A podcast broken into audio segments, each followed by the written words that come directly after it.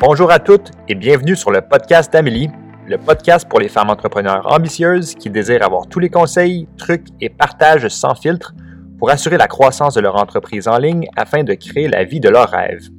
Amélie, une entrepreneure née, est présidente de l'entreprise MQ Consultation Inc. À chaque semaine, elle vous reçoit avec un nouvel épisode afin de faire grandir votre entreprise tout en vous aidant à naviguer le parcours entrepreneurial avec confiance.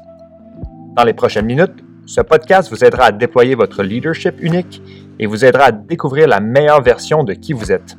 Sans plus tarder, je vous présente votre hôte, Amélie Riendo. Bonne écoute! Hello Queens, cet épisode a été enregistré par la gracieuseté de mon MacBook Pro et mon micro étant réellement branché mais pas ouvert. Euh, la qualité de ce podcast ne sera pas à la hauteur de ce que vous êtes habitué d'entendre sur mon podcast, mais ça sera pour une exception cette fois-ci. J'espère que vous allez aimer ce podcast, que vous allez en profiter au maximum, puis on revient avec une meilleure qualité la semaine prochaine. Enjoy Queens! Hello tout le monde, bienvenue dans un nouveau podcast. Cette semaine, on va parler de délégation. J'ai une question qui revient souvent dans mes coachings, mais aussi dans mes messages privés sur les médias sociaux. C'est comment je fais pour savoir si je dois engager une employée ou une travailleuse autonome? Euh, ça s'applique autant au féminin qu'au masculin, by the way. Mais on va regarder ça ensemble aujourd'hui. Je vais pouvoir vous expliquer vraiment c'est quoi les fondements derrière cette question-là, pourquoi on voudrait se, poser cette question-là, premièrement. Euh, c'est quoi les options, puis quelle est la meilleure option selon votre situation dans votre entreprise? Donc, ce que vous devez savoir, c'est que la délégation, c'est pas une mince affaire, c'est pas une étape qui est super facile ou simple quand on n'a jamais fait ça de sa vie, quand on n'a pas d'expérience en gestion. Je suis passée par là dans les deux, trois dernières années, deux dernières années, plus particulièrement quand j'ai commencé à déléguer de façon plus permanente dans mon entreprise avec des postes à temps plein, à temps partiel euh, sur mon payroll. Puis, ce que j'ai vraiment acquis comme expérience euh, auprès de mon entreprise, mais aussi auprès de celle de mes clientes, c'est que chaque entreprise est différente. Donc, ces besoins en délégation sont différents. Et puis, de vous donner juste une recette qui va fonctionner pour tout le monde, c'est absolument pas, c'est pas nécessaire, ça va pas fonctionner. Mais il y a des bases, par contre, que j'ai appris qui sont vraies pour toutes les entreprises. Donc, vous allez euh, apprendre un petit peu plus à savoir c'est quoi les meilleures pratiques pour votre entreprise aujourd'hui, mais aussi vous allez être capable de pouvoir vous poser les bonnes questions, surtout quand vous allez euh, être à l'étape de faire une prochaine embauche ou votre première embauche peut-être. Donc, on va parler de euh, ce sujet-là aujourd'hui. Merci de m'avoir posé ces questions-là sur les médias sociaux. Merci de m'avoir écrit pour que je puisse vous donner plus de ce que vous avez envie. Puis c'est vraiment un sujet que j'aime parler de toute façon, qui fait partie de, de ce que je parle de toute façon d'habitude. Mais la délégation, on va plonger euh, dans ce sujet de show aujourd'hui. Si jamais tu aimes cette chaîne, assure-toi de t'abonner pour ne pas manquer un épisode. Tu peux laisser un review également, puis partage l'épisode d'aujourd'hui dans tes stories Instagram en me mentionnant pour que je puisse voir quel épisode que tu écoutes et puis, on va commencer dans quelques instants. Merci d'être connecté à ce podcast pour euh, commencer ta semaine.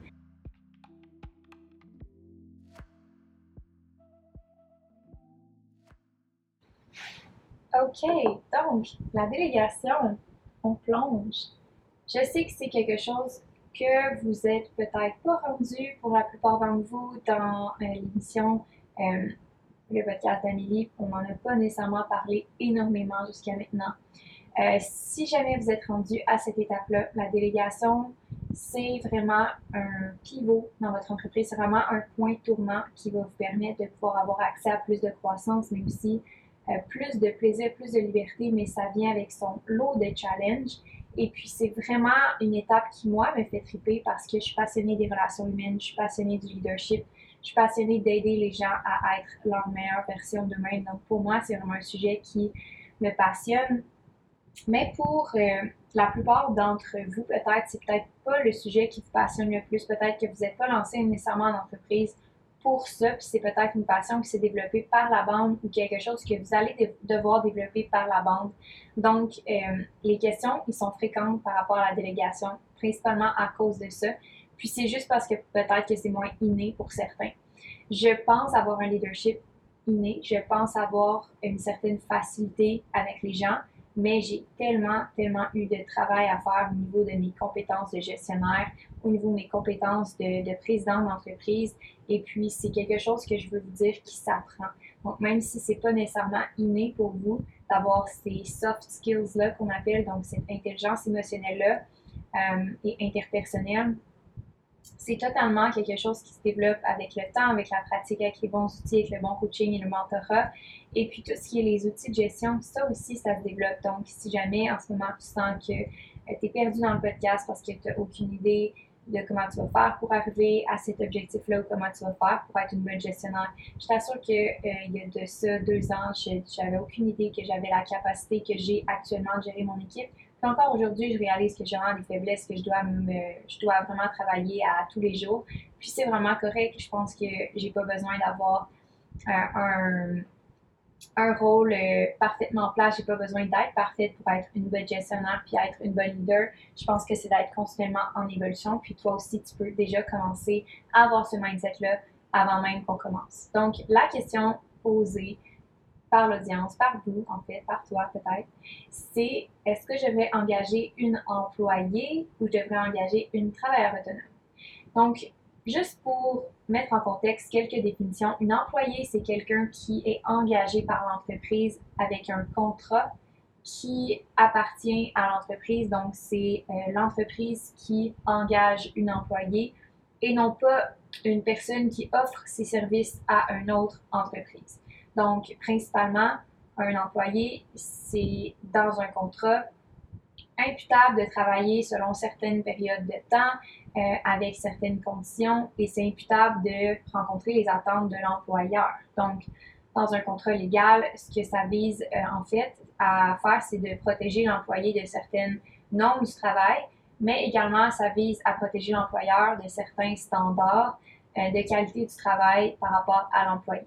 Ça veut dire que euh, dans un contrat traditionnel d'un employeur à un employé, l'employeur peut décider quand est-ce que la personne commence à travailler, quand est-ce qu'elle finit, peut décider ses vacances, peut décider euh, de la qualité du travail qui est remis, peut décider de, euh, de ce qui est exigé dans le travail, ce qui est exigé en termes de formation. Donc, il y a vraiment le contrôle beaucoup plus sur l'employé. Quand je dis contrôle, je suis pas en train de parler de pouvoir autoritaire puis dictature. Je suis en train de dire qu'il y a plus l'autorité de le faire selon la loi versus un contrat avec un travailleur autonome. Donc, essentiellement, pourquoi les entreprises vont vouloir avoir des employés, c'est que c'est plus facile à gérer, étant donné qu'ils ont plus de latitude de décision et de euh, pouvoir de contrôle sur l'horaire, euh, les attentes, etc. C'est plus prédictible, c'est plus stable pour l'entreprise, puis un contrat qui est pris sur une plus longue période de temps généralement pour assurer la croissance puis la pérennité aussi. Donc, pas juste la croissance, mais la pérennité sur le long terme de l'entreprise. Euh, niveau financier, on va y rentrer plus tard, mais juste au niveau légal, c'est ce que ça engage d'être un employé. Un employé aussi, euh, pour l'employé, c'est que ça engage que tu as un seul employeur euh, tu peux avoir une entente particulière avec ton employeur, comme quoi tu as le droit d'avoir un autre emploi à l'extérieur, mais ton employeur a le, euh, a le contrôle principal de ton emploi, donc tu ne pourrais pas travailler autant que tu voudrais dans n'importe quel autre emploi. Tu dois demander la permission à ton employeur. Ça dépend de tous les contrats, bien entendu, mais de façon générale, tu as un seul employeur. Ce qui est différent pour les travailleurs autonomes, que les travailleurs autonomes, eux, peuvent avoir peuvent avoir plusieurs clients, ce sont pas des employeurs, c'est vraiment des clients, euh, qui, euh, eux, vont peut-être avoir des contrats tout différents avec chacun de ces clients-là. Et ils ont le droit de garder confidentiel les ententes qu'ils ont avec tous les autres clients. Ça ne concerne pas l'employeur qui, dans ce cas-là, est un client. Donc, niveau légal également, euh, ce que ça comporte, c'est que l'employeur va payer des cotisations. Il, est obligé de payer des cotisations pour chacun des employés. Donc, au niveau de l'engagement, ça demande un certain engagement financier d'avoir des employés. Puis on va revenir plus tard l'aspect financier, mais juste au niveau de ce que ça implique, tu n'as pas le choix de payer des cotisations euh, pour ton employé, que ce soit des cotisations au niveau des assurances, au niveau euh, de, du RAMQ, que ce soit au niveau de, des impôts, bien entendu. Mais les cotisations sont obligatoire euh, quand tu engages quelqu'un sur un payroll, donc euh, que tu l'engages officiellement comme employé. Et de l'autre côté, l'employé, lui, doit avoir un T4, donc doit produire vraiment une production de T4. C'est vraiment comme un, vous avez, si jamais vous avez déjà été employé, vous savez de quoi je parle, faire une production de documents pour le gouvernement comme quoi que l'employé est officiellement employé de cette entreprise-là. Donc, niveau euh, de structure, niveau de la structure, de la comptabilité, c'est quelque chose qui doit être mis en place. Donc, ça implique, grosso modo, c'est les implications au niveau légal, au niveau des engagements de chacune des deux parties. Bien entendu, dans le contrat, ça va toujours varier, donc chaque, chaque contrat de travail va être différent. Et puis, chaque employeur et employé vont s'asseoir ensemble pour déterminer, exemple, le salaire annuel. Est-ce que c'est un salaire qui est versé à toutes les semaines, à tous les mois, à toutes les deux semaines? Est-ce que c'est un salaire annuel qui est divisé dans le nombre de semaines de façon égale, peu importe les heures travaillées? Est-ce que c'est un salaire horaire ou est-ce que c'est un salaire annuel? Donc, il y a toutes ces ententes-là. Quand c'est un salaire annuel, c'est vraiment exemple, je te donne 40 000 par année pour que tu sois euh, technicien comptable, technicienne comptable. Ce salaire-là, il est annuel, donc peu importe les, heures que tu fais, tu vas faire environ 40 heures par semaine, par exemple. Donc, dans ton 40 heures par semaine, tu es payé environ un montant de l'heure. Donc, annuellement, tu es payé 40 000 euh, par année. Donc, les ententes par année, c'est euh, ce qui est le plus populaire en termes d'entente de, de travail parce que ça te permet comme employé d'avoir une flexibilité sur les heures que tu as euh, travaillé, puis l'employeur également. Donc, c'est moins de gestion en termes d'heures, euh, puis en termes de, de, temps qui est travaillé. Puis, c'est ce qui permet le plus de fluidité au niveau de l'entente de travail. Maintenant, euh, il y a aussi des ententes qui sont sur un salaire horaire. Donc, par exemple, tu travailles 30 heures par semaine à 20 de l'heure, 25 de l'heure. Et puis, euh, tu as cette entente-là pour un an. Et euh, selon les heures travaillées, euh, tu as ce salaire-là. Mais si tu ne travailles pas ces heures-là, tu n'es pas payé. Donc, il y a aussi ces ententes-là de travail qui sont assez populaires, qui sont assez fréquentes. Donc, tu, comme employeur, tu t'engages seulement à payer les heures travaillées. Puis, comme employé, tu ne t'engages pas sur un nombre d'heures en particulier, tu t'engages sur le salaire horaire que tu vas avoir. Donc, dans cet objectif-là, dans cette optique-là, l'employé voudrait, en théorie, faire le plus d'heures possible pour arriver à atteindre son salaire annuel. Tout dépendamment encore, il y a beaucoup ça dans la restauration, mais il y a, y a ça dans euh, d'autres domaines également. Fait qu'il y a ce genre de contrats-là. Il y a les, les contrats également qui euh, qui vont avoir euh, le salaire réparti à toutes les deux semaines. Ce ne sera pas un salaire annuel, ça va être un salaire à toutes les deux semaines. L'entente va être sur un an. Donc, il y a vraiment plein d'ententes. Puis, le salaire, la façon qui est redistribué, ça, c'est plus au niveau de la comptabilité. Mais euh, vraiment, c'est de s'asseoir avec son employé, puis de décider c'est quoi que vous avez comme entente. C'est d'être conseillé aussi par euh, une avocate en droit des affaires, puis peut-être votre comptable aussi, à savoir c'est quoi qui est mieux pour votre entreprise au niveau de la gestion des liquidités, au niveau aussi légal, qu'est-ce que vous avez besoin euh, de faire pour protéger votre entreprise, est-ce que cette personne-là euh, peut partir dans la prochaine année, puis si oui, est-ce qu'elle vous donne un délai avant de partir pour que vous reformiez, retrouviez une autre personne? Donc, euh, c'est aussi ce que vous devez retrouver dans un contrat. Maintenant, je vous ai donné vraiment la version abrégée de ce qui est un employé avec un employeur. Maintenant, je vais vous donner la version abrégée de ce qui est un travailleur autonome avec ou une travailleur autonome avec un employeur qui est dans le cas euh, suivant une cliente. Parce que là, ce qu'on arrive à faire quand on est travailleur autonome, c'est d'avoir plein de clients, mais tous nos clients, c'est pas euh, des employeurs, c'est des clients. Donc, c'est vraiment une relation de travail B2B, business to business, entre une entreprise qui offre des services, qui est une travailleur autonome, même si elle est toute seule, c'est quand même une entreprise à part entière, et une autre entreprise qui a peut-être d'autres employés.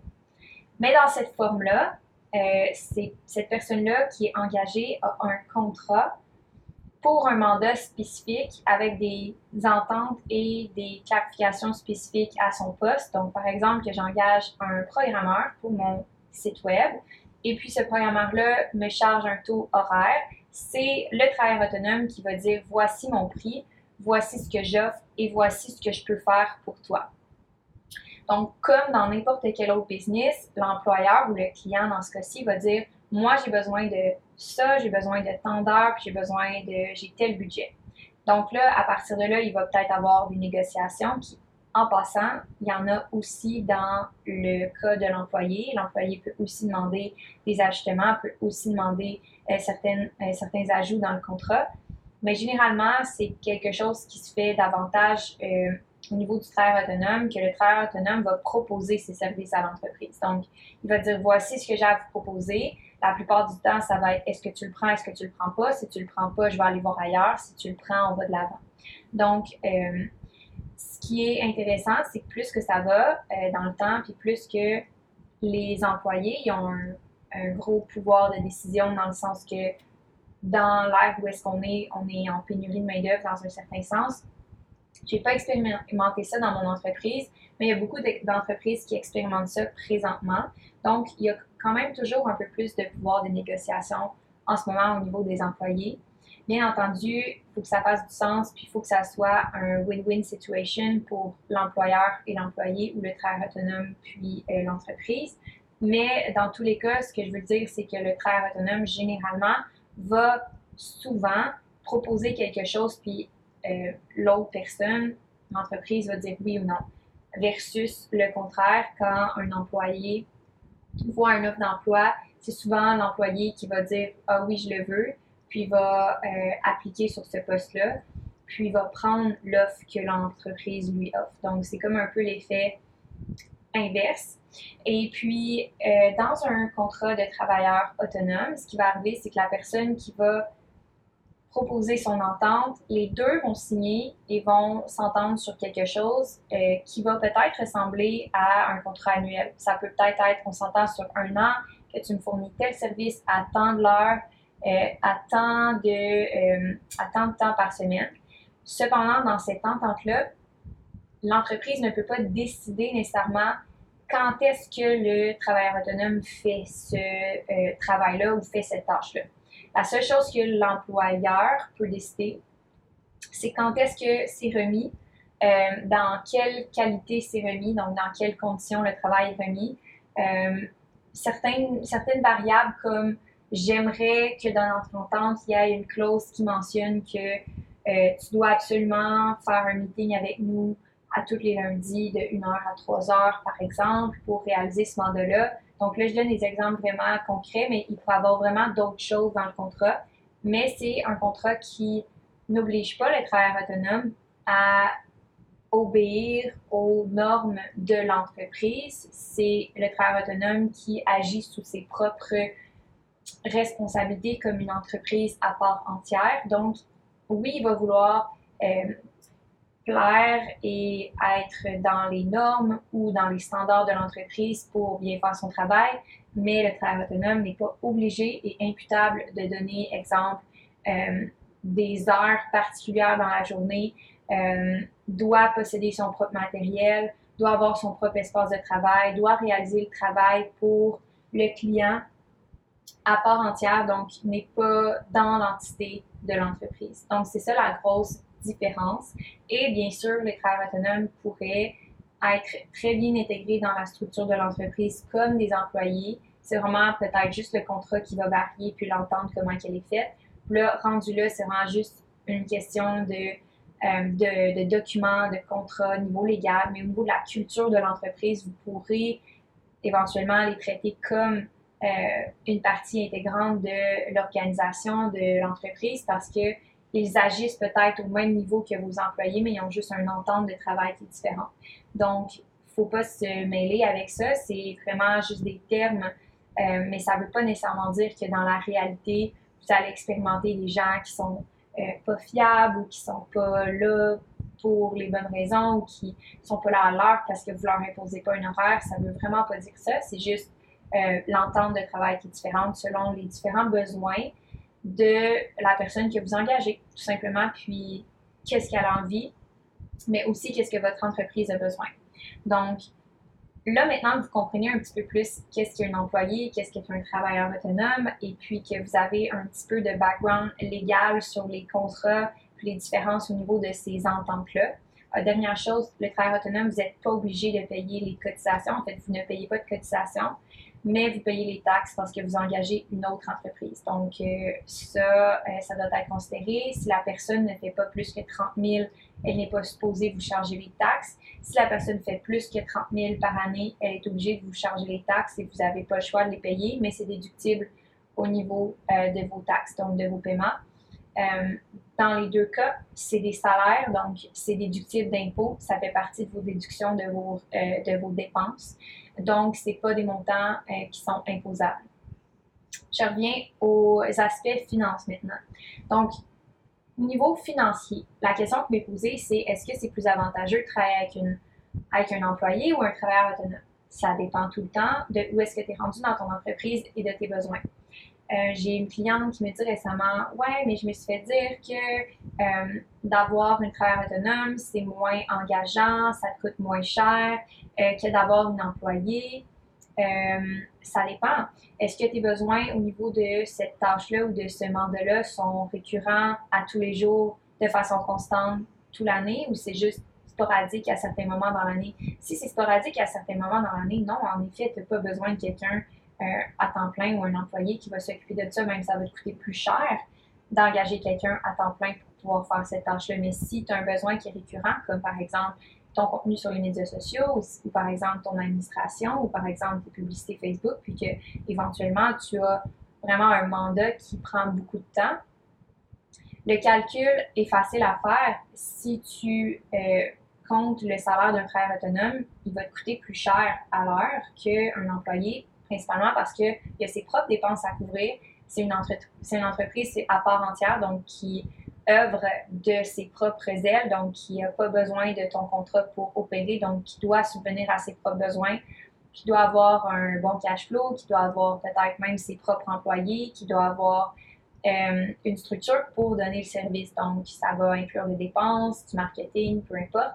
Donc, le coût d'un travailleur autonome coûte plus cher de l'heure ou plus cher du mandat, mais par contre, si on regarde un employé, ça va coûter moins cher parce que cet employé-là, ben, il n'y a pas tous ces engagements-là, puis il, euh, il va se trouver un autre emploi si jamais il ne fait pas ce travail-là. Donc, il n'y a pas d'engagement financier, cet employé-là. Tandis que l'autre travailleur autonome, oui, il ne peut pas se, juste se retrouver un autre emploi de travailleur autonome, c'est une entreprise à part entière. Donc, le taux horaire est différent d'un employé qu'un travailleur autonome. Est-ce que si on fait le calcul dans ton entreprise, combien d'heures que tu as besoin que cette personne-là fasse la tâche? Si tu ne le sais pas, déjà, ça serait une première question à te poser. De combien de temps j'ai besoin pour faire le mandat que j'ai besoin de déléguer? Est-ce que ça me prend 10 heures par semaine ou est-ce que ça me prend 20 heures par semaine? Si ça prend 10 heures par semaine, probablement qu'un travail autonome, c'est beaucoup plus adapté mais si ça prend 20 heures par semaine puis qu'il manque juste 10 heures pour faire 30 heures, et puis que ce 10 heures-là, vous pouvez trouver quelque chose d'autre à ajouter à ce poste-là parce que quand vous faites l'analyse de votre structure organisationnelle, vous remarquez qu'il y a de l'optimisation à faire au niveau de vos médias sociaux ou au niveau de votre euh, gestion des clients.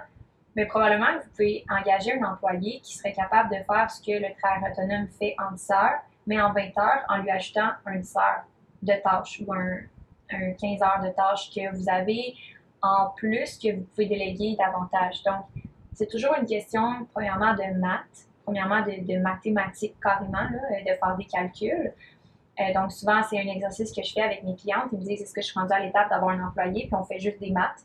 Et puis, généralement, euh, quand je suis rendue avec mes clientes en MQ3, on réalise que euh, d'avoir vraiment un poste à temps plein, ça va être bénéfique pour l'entreprise juste au niveau financier par rapport à tout ce qui est déjà délégué dans l'entreprise dans l'année. Exemple que ça coûte à mes clientes 25 000 par année délégué à une adjointe virtuelle juste quelques heures par semaine, alors que ça leur en coûterait 40 000 par année délégué, 45 000 ou 50 000 par année délégué à une personne qui s'occupe de tout. Ben, c'est le double plus, mais le potentiel de croissance si elles augmentent le temps investi dans l'entreprise sur des tâches vraiment particulières, il est nettement supérieur. Donc, c'est vraiment de faire pas juste le calcul de qu'est-ce que ça nous coûte sur le coût, mais aussi qu'est-ce que ça nous rapporte sur le long terme. Euh, juste au niveau financier, c'est la première chose à se demander. Maintenant, est-ce que ça veut, ça veut toujours dire que ça vaut la peine d'avoir un employé? Non, parce que je pense que ça dépend d'où est-ce que ton entreprise est rendue. Ça donne rien d'avoir du staff s'il n'y a pas de travail pour ce staff-là, puis ça donne rien d'augmenter les tâches ou d'augmenter le marketing ou d'augmenter le budget de pub juste pour avoir quelqu'un qui va faire la gestion des, des budgets publicitaires quand vous n'avez pas encore le retour sur investissement nécessaire dans la pub pour doubler ou tripler votre budget. Donc, c'est toujours une question aussi d'efficacité, puis où est-ce que votre entreprise est vraiment rendue en ce moment.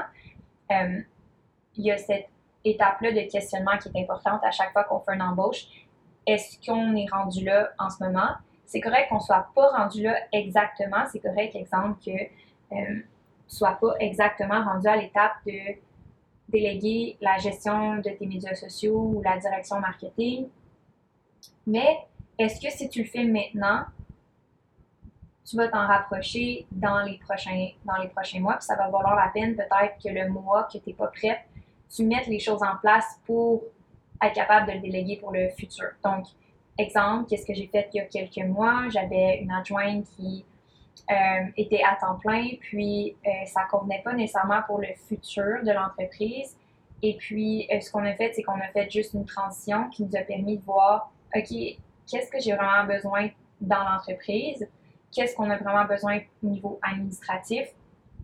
Et puis, ça nous a permis de pouvoir identifier qu'on a vraiment besoin d'un poste à temps plein, encore une fois, mais de quelqu'un qui avait des compétences puis des, euh, des, des, compétences, des connaissances qui étaient différentes, une expérience qui était différente surtout. Donc, en prenant conscience de tout ça, je me suis posé les bonnes questions, puis on a fait la transition vers un poste à temps plein qui était un petit peu différent de ce qu'on avait avant. Donc, des fois, c'est pas nécessairement de juste engager une personne de plus, mais c'est de changer la personne qui est déjà là ou d'optimiser un poste qui est déjà présent. ça peut passer par différents points aussi, ça peut passer par différentes façons. Et puis, c'est tout ce qu'on explore quand on fait l'embauche d'un nouvel employé ou d'une nouvelle travailleur autonome, c'est de s'assurer de sa pertinence, de son efficacité. Est-ce qu'elle est à la bonne place au bon moment dans l'entreprise?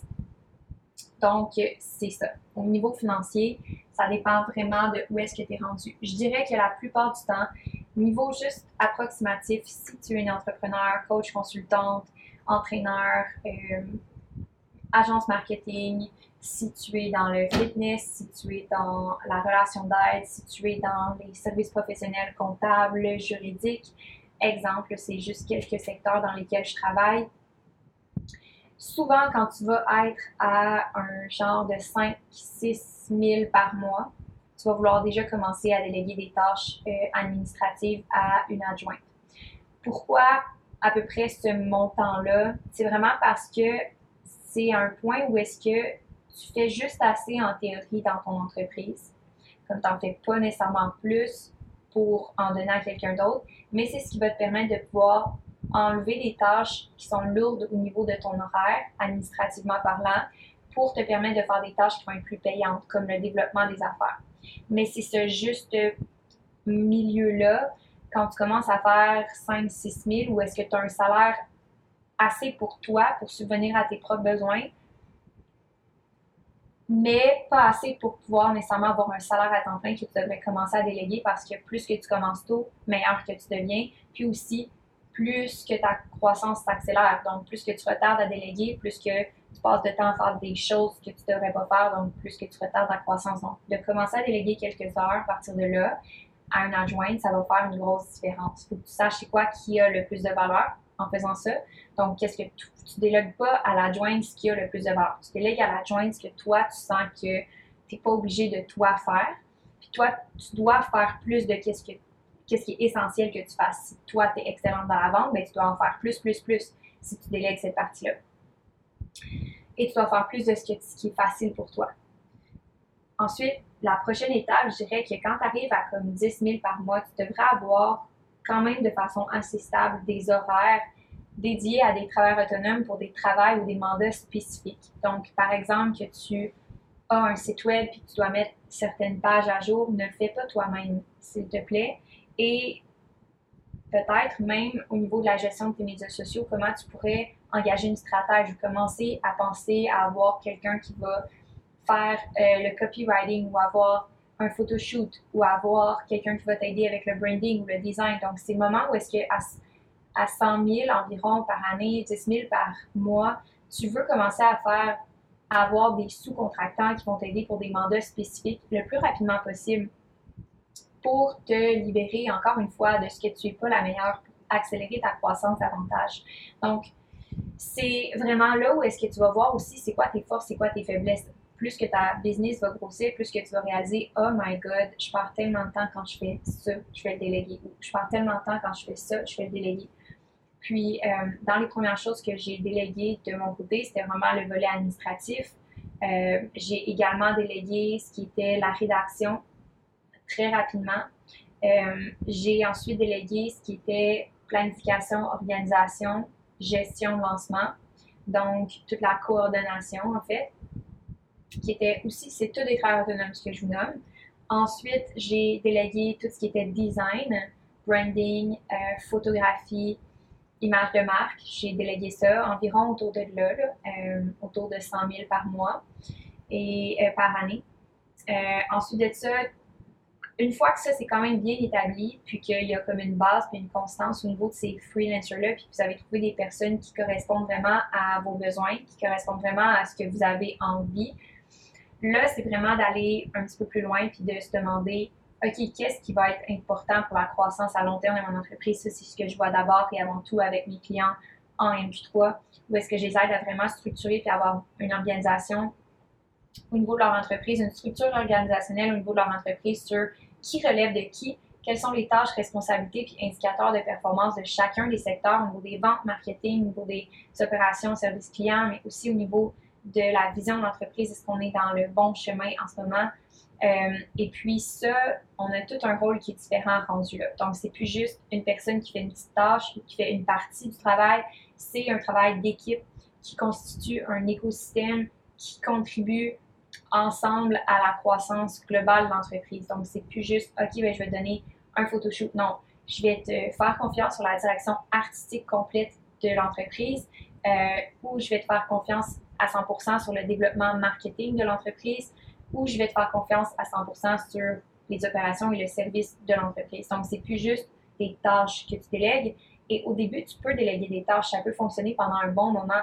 Mais à un moment donné, il faut que tu délègues des responsabilités. Il faut que tu délègues des rôles. Il faut que tu délègues des personnes qui vont prendre en charge à ta place. Sinon, ça ne sera pas possible de croître sur le, long terme. Tu vas passer ton temps à faire de la gestion. Tu vas passer ton temps à faire des choses que tu ne devrais pas faire parce que tu as délégué des tâches plutôt que de déléguer des responsabilités. Donc, euh, c'est pourquoi je crois qu'en allant vers la croissance de ton entreprise, vers le 20 000, 30 000, 50 000 par mois, tu devrais avoir des rôles dans l'entreprise, tu devrais avoir des postes à temps plein qui contribuent à la croissance. Je vois des entrepreneurs faire certains revenus sans nécessairement avoir d'employés. Euh, je crois que c'est pas quelque chose qui va se soutenir dans le temps. Je pense que tu peux arriver à un gros revenu, je pense que tu peux arriver à un gros lancement une fois, deux fois, mais ça ne ça se reproduira pas dans le temps parce que tu dois être capable de supporter ce que tu as comme niveau en ce moment.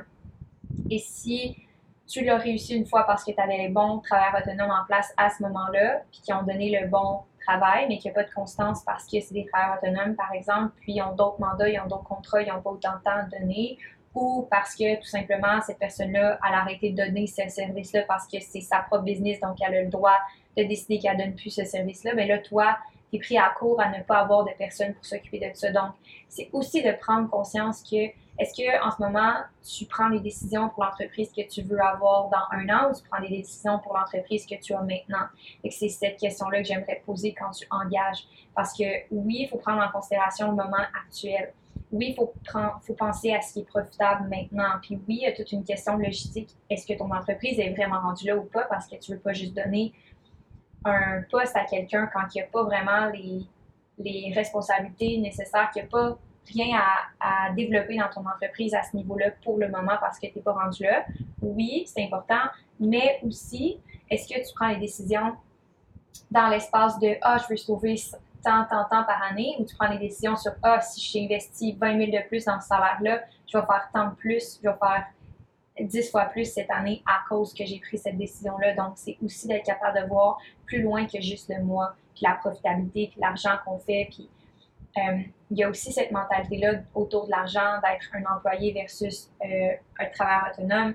Les clientes avec qui euh, je travaille souvent, c'est comme la peur de l'engagement qui vient avec le fait d'avoir des employés. Mais j'ai une question, est-ce qu'il y a d'autres endroits dans ta vie qui te parlent de l'engagement? Parce que avoir des employés, oui, c'est plus d'engagement. Oui, c'est d'être capable de show up, euh, c'est d'être capable de leur donner du feedback, c'est d'être capable de les payer à temps, de bien les payer, de bien t'en occuper. Puis euh, ça vient avec une certaine responsabilité parce que sont sous ta charge versus un travail autonome, c'est beaucoup plus libre, c'est beaucoup moins engageant, c'est beaucoup moins prenant parce qu'ils ne sont pas sous ta charge, ils gèrent leurs propres choses. Donc, est-ce qu'il y a une partie de toi qui résiste aussi à ce qui est l'engagement si jamais tu as de la difficulté à voir comment tu peux avoir des employés? Mais aussi, est-ce qu'il y a un côté de toi qui est codépendante, puis que tu as absolument besoin que ce soit tes employés, tu as absolument besoin de les contrôler, tu as absolument besoin de gérer toutes les petites tâches qu'ils font, ou tu aurais plus de liberté, puis ça serait mieux pour ton entreprise de juste le mettre sous contrat à un travailleur autonome? Donc, il y a aussi ces deux mentalités-là qui arrivent quand on arrive à déléguer, c'est d'être capable de lâcher sur le contrôle quand on n'a pas besoin nécessairement de l'avoir. Dans tous les cas, de toute façon, je pense pas que c'est nécessaire d'avoir un contrôle absolu sur ses employés. Et aussi d'être capable de voir à long terme, d'être capable de voir où est-ce que l'entreprise s'en va, puis quels sont les besoins, puis d'être capable de réaliser que peut-être on, on doit s'engager davantage dans son entreprise, on doit engager des gens pour le long terme et on doit se commettre. Donc, voilà. J'espère que ça va t'aider à prendre tes réflexions par rapport à la délégation de ton entreprise, travail autonome versus employé, quelles sont les différences, niveau légal, euh, finance, niveau mindset également? J'ai vraiment aimé vous partager ces trucs-là. Si jamais tu as aimé le podcast, fais un screenshot, partage-le dans tes stories, dis-moi ce que tu as aimé de ton épisode et puis on se revoit pour un prochain épisode la semaine prochaine N'oublie pas de laisser un review. Ça m'aide énormément à faire connaître le podcast. On va atteindre les 100 000 downloads. Incroyable. Je suis vraiment, vraiment reconnaissante de votre écoute depuis, quoi, 2018, je pense, le premier épisode? Ça fait tellement longtemps. Je suis vraiment contente d'avoir relancé le podcast cette année. Donc, euh, si jamais tu aimes ça, encouragement en laissant un petit review dans euh, ou peu importe la plateforme que tu écoutes le podcast. On se revoit la semaine prochaine pour un prochain épisode. Bye, Queen!